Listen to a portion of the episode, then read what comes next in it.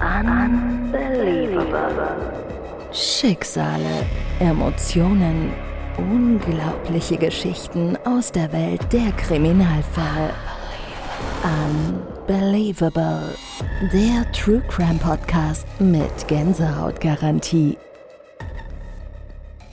Liebe Hörerinnen und Hörer, herzlich willkommen zu einer neuen Episode mit mir, Unbelievable. Heute geht es um eine äußerst tragische Tat und ein tiefer Einblick in die dunkle Seite von Drogenmissbrauch und Gewalt. Der Mord an zwei unschuldigen Menschen ist schockierend und beunruhigend. Diese Geschichte veranschaulicht, wie schnell das Leben aus den Fugen geraten kann und wie eine einzige Entscheidung katastrophale Folgen haben kann. Der Täter. Romans S. war ein Mann, dem es gelungen war, ein Netz aus Lügen und Täuschungen zu weben, das sowohl seinem eigenen Leben als auch dem Leben anderer schweren Schaden zugefügt hat. Er hatte sich in eine Welt von Drogen und Gewalt verstrickt, die schließlich zu einem unvorstellbaren Ausmaß an Zerstörung führte. Die polizeilichen Ermittlungen waren intensiv und zeigten, wie wichtig moderne forensische Techniken bei der Aufdeckung von Verbrechen sind. Schuhabdrücke, Überwachungsbilder, DNA-Analysen, all diese Elemente spielten eine entscheidende Rolle bei der Lösung unseres heutigen Falls. Der schockierende Fund. Berlin 2017. Der Winter ist kalt. Die Hauptstadt verzeichnet zentimeterhohen Schnee. Das Leben kommt einem irgendwie langsamer als sonst vor. In Neukölln genießt ein Mann am 2. Februar 2017 die Winteridylle bei einem Spaziergang. Doch die Idylle wird gegen 14 Uhr durch eine grausige Entdeckung unterbrochen. Er findet einen toten Mann im Schnee auf. Der Spaziergänger verständigt umgehend die Polizei. Gegen 15 Uhr trifft diese am Fundort ein. Die Suche von Spuren gestaltet sich aufgrund der Wetterverhältnisse schwierig, denn es ist eisig kalt und es liegt Schnee. Der Tatort an der Badinstraße in Neukölln wird weiträumig abgesperrt. Der Tote lag auf einem Grünstreifen nahe der Berliner Stadtautobahn. Die Ermittler stellten schnell fest, dass es sich bei dem Toten um einen obdachlosen Mann handelte. Trotz des eisigen Winters lebte der Mann draußen und nur eine Feuerstelle spendete ihm ein bisschen Wärme. Er besaß nur das, was er am Leib trug. Dies bedeutete, dort wo der Mann gelebt hatte, starb er auch. An den äußeren Verletzungen konnten die Beamten schnell feststellen, dass der Mann Opfer eines Gewaltverbrechens wurde. Eine Vielzahl von Stichverletzungen zeichnete seinen Körper, und zwar an Hals und Unterkiefer und am Oberkörper. Stellen, die schnell zum Tod führen können, wenn überlebenswichtige Arterien durchtrennt werden. Bei dem toten Mann handelte es sich um einen 31-jährigen Syrer, der seit 2016 in Berlin lebte und dann im Februar 2017 ermordet wurde. Die Obduktion ergab erste Hinweise auf ein mögliches Motiv des Mordes. Es wurden herointypische Merkmale in seinem Mund aufgefunden. Die Polizei schließt daraus, dass er entweder Drogen mit anderen Obdachlosen konsumiert hat oder dass die Ermordung mit dem Handeln von Drogen in Verbindung steht. Das zweite Opfer. Die Suche nach dem Mörder beginnt, während circa 100 Kilometer weiter in Finsterwalde in der Lausitz ein weiterer Toter entdeckt wird. Zwei Söhne machten sich Sorgen wegen ihres Vaters und ließen von einem Schlüsseldienst die Wohnung öffnen. Die Wohnung lag im Erdgeschoss eines Mehrfamilienhauses. Als der Schlüsseldienst die Wohnung geöffnet hatte, stellte sich sofort heraus, dass die Söhne berechtigte Sorgen hatten, denn schon im Eingangsbereich der Wohnung und im Flur war alles voller Blut. Im Wohnzimmer fanden die Söhne ihren toten Vater auf. Den Mordermittlern war schnell klar, dass sich Täter und Opfer gekannt haben könnten, da es keine Einbruchspuren gab, das Opfer also seinen Täter in die Wohnung gelassen haben muss. Die Ermittler gingen davon aus, dass das Tatgeschehen sich über einen längeren Zeitraum hingezogen hat. Die Nachbarn gaben Geräusche an, die auf eine Auseinandersetzung in der Wohnung deuteten. Die Geräusche wurden jedoch von den Nachbarn nicht als akut interpretiert, sodass niemand Hilfe holte. Der Täter hat massiv auf das Opfer eingeschlagen und ihm schwerste Kopfverletzungen zugefügt, an denen das Opfer verstarb. Bei dem Opfer handelte es sich um einen 66 Jahre alten Rentner, der erst seit wenigen Monaten im Ruhestand war. Er hatte vor seinem Ruhestand lange als Koch gearbeitet, war gebürtiger Ungar und lebte seit Jahrzehnten in der Lausitz. Die Frage blieb offen. Kannte er tatsächlich den Täter? Und warum musste er sterben? Das Opfer war alleinstehend, er war geschieden und hatte ein gutes Verhältnis zur geschiedenen Ehefrau und den Söhnen. Er war am Ort sehr beliebt und freundlich, war eher unauffällig, aber trotzdem kommunikativ. Die Obduktion ergab, dem Rentner wurde der Schädel mit einem harten Gegenstand massiv zertrümmert. Es handelte sich um zahllose Schläge. Doch der Mörder hatte am Tatort etwas hinterlassen, und zwar einen markanten Schuhabdruck. Der Täter ist in Blut getreten und hat somit diese eindeutige Spur hinterlassen. Die Ermittlungen. In Berlin-Neukölln laufen derweil die Ermittlungen auf Hochtouren. Die Ermittler folgen Spuren aus dem Leben des Opfers. Diese führten sie zur Grenzallee, wo er als sogenannter Läufer bekannt war. Ein Läufer ist jemand, der entweder selber mit Drogen handelt oder die Kunden auf U-Bahnhöfen anspricht und die Kunden dann zu weiteren Händlern führt, um die Drogengeschäfte außerhalb des U-Bahnhofs abzuwickeln. Demzufolge fragten sich die Ermittler, ob das Opfer womöglich wegen seiner Drogengeschäfte getötet wurde. Funde am Tatort gaben Hinweise auf den Täter preis. Zur Spurensuche setzt die Polizei Spürhunde und modernste Kriminaltechnik ein. Es wurden unter anderem Schuhabdrücke gefunden und festgehalten. Ein wichtiges Indiz für die Ermittler, weil das Sohlenprofil voll erkennbar war aber auch der liegende Schnee zu dieser Jahreszeit verhalf dazu, wichtige Erkenntnisse zu ziehen.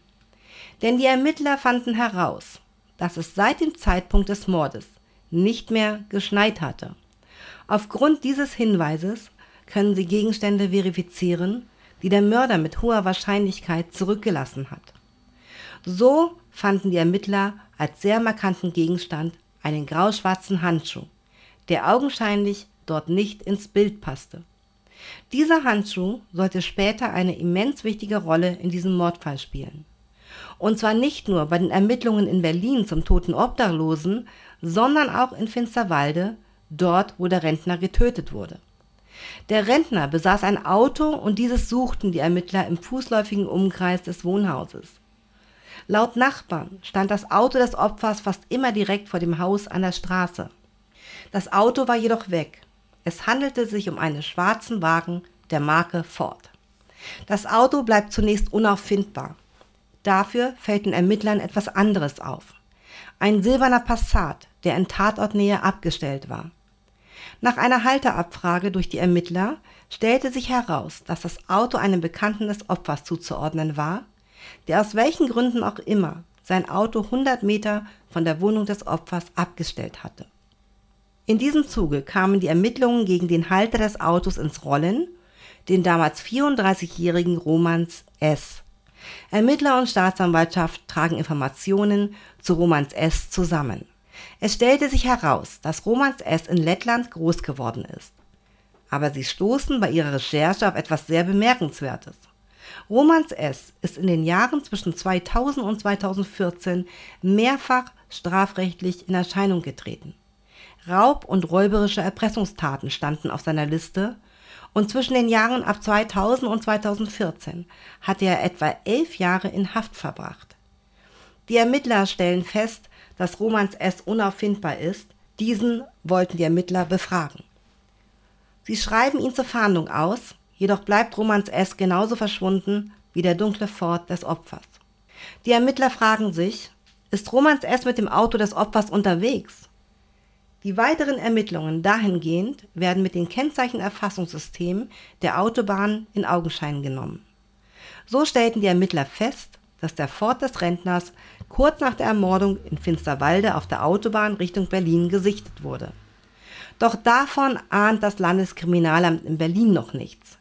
Der zuständige Ermittler fängt an, den Mörder des Obdachlosen noch in einem ganz anderen Umfeld zu suchen. Durch die Szene wurde bekannt, dass es sich auch um eine andere Tätergruppe handeln könnte, und so hangelt sich der Ermittler von einer Person zur nächsten. Doch der entscheidende Treffer ist nicht dabei. Die Ermittlungen gehen schleppend voran. Immer wieder zerschlagen sich Hinweise, die erst vielversprechend waren. Tagelang ist unklar, dass der Mord in Berlin mit dem Rentner in Finkenwalde in Zusammenhang mit dem Mord in Berlin stand. Diese Verbindungen waren noch völlig unscheinbar. Weitere Hinweise. Zurück in der Lausitz nach Finkenwalde. Auch dort laufen die Ermittlungen auf Hochtouren. Ziemlich schnell fanden die Ermittler raus, dass mit der Kreditkarte des Opfers bei einer Tankstelle in Berlin versucht wurde zu bezahlen. Dadurch entstanden Bilder eines möglichen Täters. Denn jede Tankstelle verfügt über gute Kamerasysteme. Die Ermittler erhofften sich Bilder von dem gesuchten Romans S. zu finden. Jedoch enthüllte die Kamera einen ganz anderen Mann. Aber wen? Und wie kommt dieser Mann in den Besitz der Kreditkarte des toten Rentners aus Finsterwalde? Der unbekannte Mann auf den Bildern der Tankstellenkamera, der im Besitz der Kreditkarte war, wurde als Zeuge gesucht. Fahndungsaufrufe auf vielen öffentlichen Kanälen wurden gestartet, doch leider ohne Erfolg. Doch ohne Ermittlungserfolge blieben die Cottbusser Beamten nicht. Sie hatten die Fahrtrichtung von dem Auto nach Berlin und sie hatten die Kreditkarte des Opfers in Benutzung gesichtet, auch in Berlin. Daher haben die Ermittler ein Mitfahndungsersuchen an die Berliner Kollegen gerichtet. Aufgrund der bisherigen Ermittlungserkenntnisse vermuteten die Cottbusser Ermittler Romans S. in Berlin. Die Festnahme am 7. Februar 2017 kommt nochmal Fahrt in die Ermittlungen durch einen Zufall, der ihnen zu Hilfe kommt. Ein Mann steht in einem Berliner Modegeschäft eine Jacke und wird vom Ladendetektiv an die Polizei übergeben. Es ist Romans S. Sofort teilte die Berliner Polizei dies den Cottbusser Kollegen mit, die ihn dann festnehmen konnten. Dabei wurde er erkennungsdienstlich registriert und die Ermittler stellten fest, dass sich Romans S sehr körperlich verändert hatte. Sie erkannten klare Anzeichen von körperlichem Verfall durch seine Drogensucht. In der Vernehmung hat er sich zur Tat gar nicht geäußert, hat alles abgeblockt und ein Geständnis hat er erst recht nicht abgelegt. Wenn die bisherigen Indizien der Ermittler nicht ausreichend sind, müssen sie Romans S. nach 24 Stunden wieder freilassen. Die Beweislage sah nicht gut aus. Es handelte sich eher um einen Tatverdacht. Er kam zwar durch die Indizien für die Tat in Frage, jedoch haben diese nicht ausgereicht für einen dringenden Tatverdacht und somit hat das auch nicht für einen Haftbefehl gereicht. Romans S. wohnt in Lauchfelde bei Finsterwalde. Die Ermittler suchten am nächsten Tag seine Wohnung auf, da sie ermittelten, dass es ein Zeitfenster zwischen der Tat gab, wo sich Romans S. durchaus in seiner Wohnung zwischenzeitlich aufgehalten haben könnte. Wenn er der Täter gewesen wäre, dann hätte ihn seine Kleidung in der Öffentlichkeit durch den hohen Blutanteil schnell verraten. Daher wäre er gezwungen gewesen, sich dieser Kleidung zu entledigen und sich frische, unauffällige Kleidung anzuziehen. Beim Öffnen der Wohnungstüre verschlug es den Ermittlern die Sprache. Unmittelbar vor ihnen, im Flur der Wohnung, fanden diese ein abgelegtes Paar Schuhe. Einer dieser Schuhe stand aufgerichtet da ein anderer mit der Sohle zu den Ermittlern gerichtet. Dieses markante Muster des Schuhs kam den Ermittlern sofort bekannt vor. Dieser passte genau zu dem blutigen Schuhabdruck, den der Täter in der Wohnung des Rentners hinterlassen hatte. Der erste objektive Beweis wurde gesichert und dieser lässt sich zweifelsohne mit dem Tatort verbinden. Ein Wettlauf gegen die Zeit. Die Uhr tickt. Romans S. kann nicht mehr lange festgehalten werden. Wir erinnern uns, ohne direkte Beweise muss er nach 24 Stunden aus der Festnahme entlassen werden.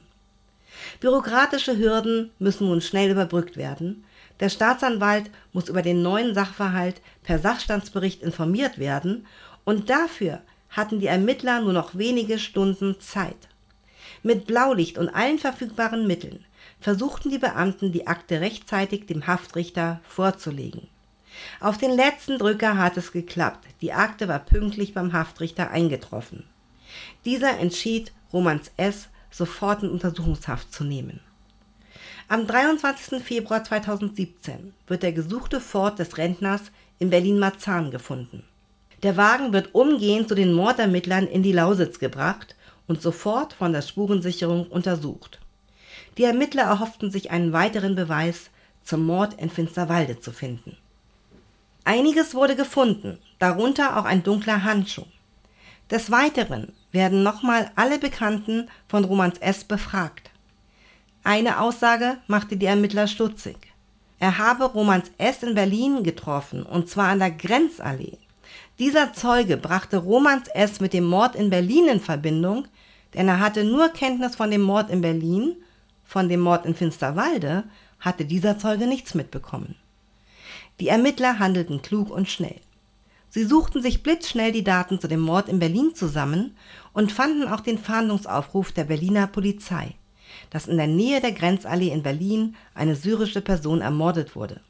Handydaten wurden ausgewertet und diese ergeben ein eindeutiges Bild. Romans S. war zwischen dem 30. Januar 2017 und dem 7. Februar 2017 mehrfach an der Grenzallee, dort wo der Obdachlose ermordet wurde. Hat Romans S. zwei Morde auf seinem Gewissen, hat er nicht nur den Rentner im Finsterwalde getötet, sondern auch den Obdachlosen in Berlin? Die Ermittler in Cottbus und Berlin schließen sich zusammen und haben gezielt nach Überschneidungen der beiden Fälle gesucht. Es stach ihnen schnell ein wichtiges Detail ins Auge. Der schwarze Handschuh.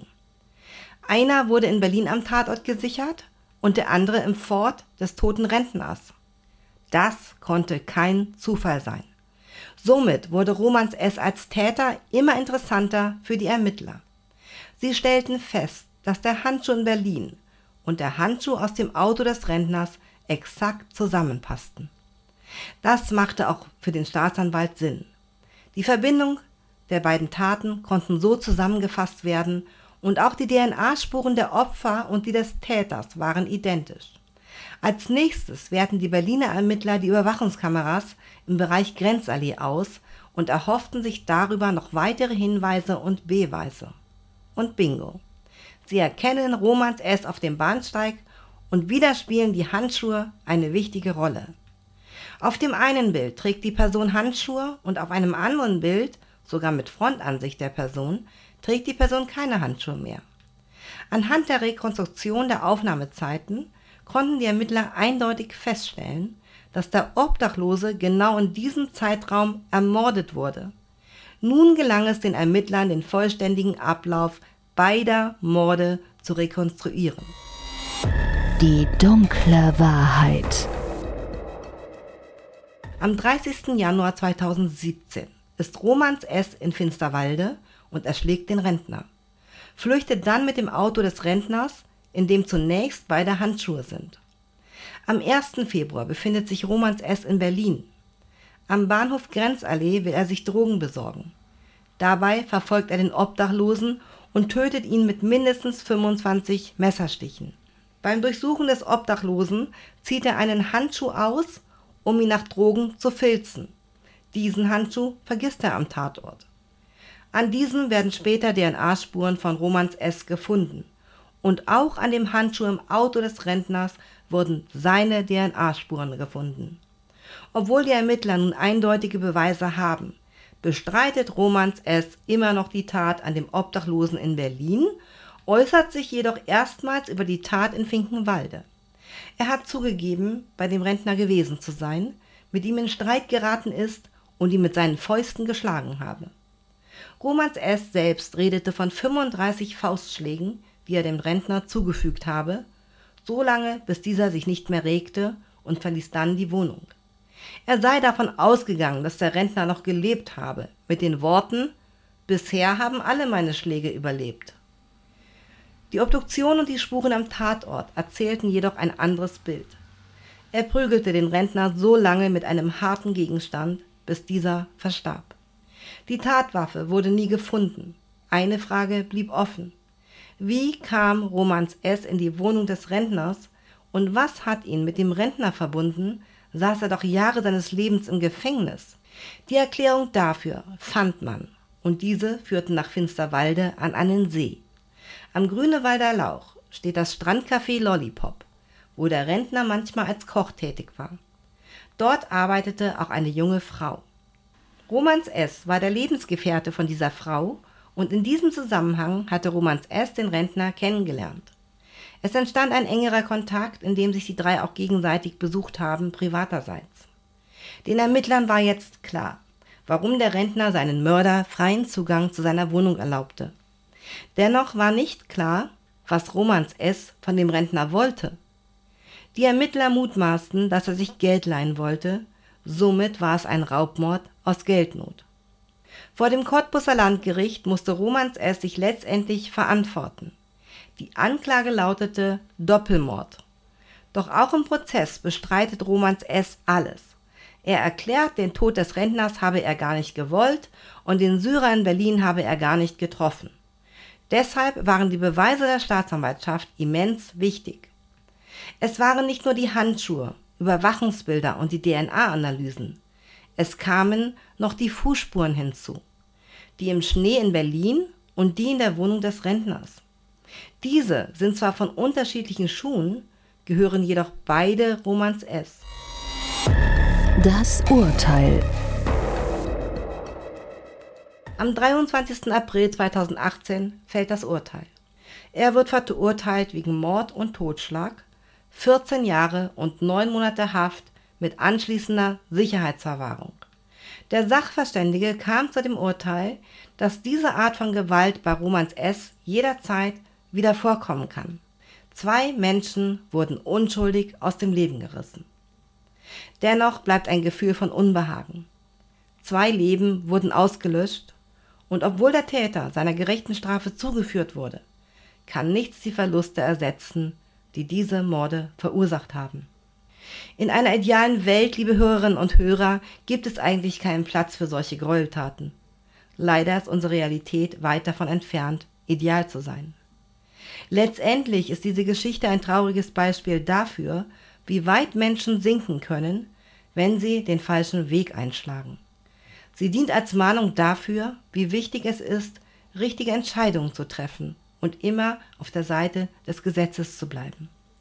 Und während wir die Schrecken dieser Geschichte hinter uns lassen, tragen wir die Erinnerung an die Opfer mit uns, wobei wir uns stets daran erinnern, dass jedes Leben kostbar ist und geachtet werden sollte. Liebe Hörerinnen und Hörer, bleibt wachsam und sicher. Wir hören uns nächsten Donnerstag wieder. Ich bin eure Unbelievable. Unbelievable.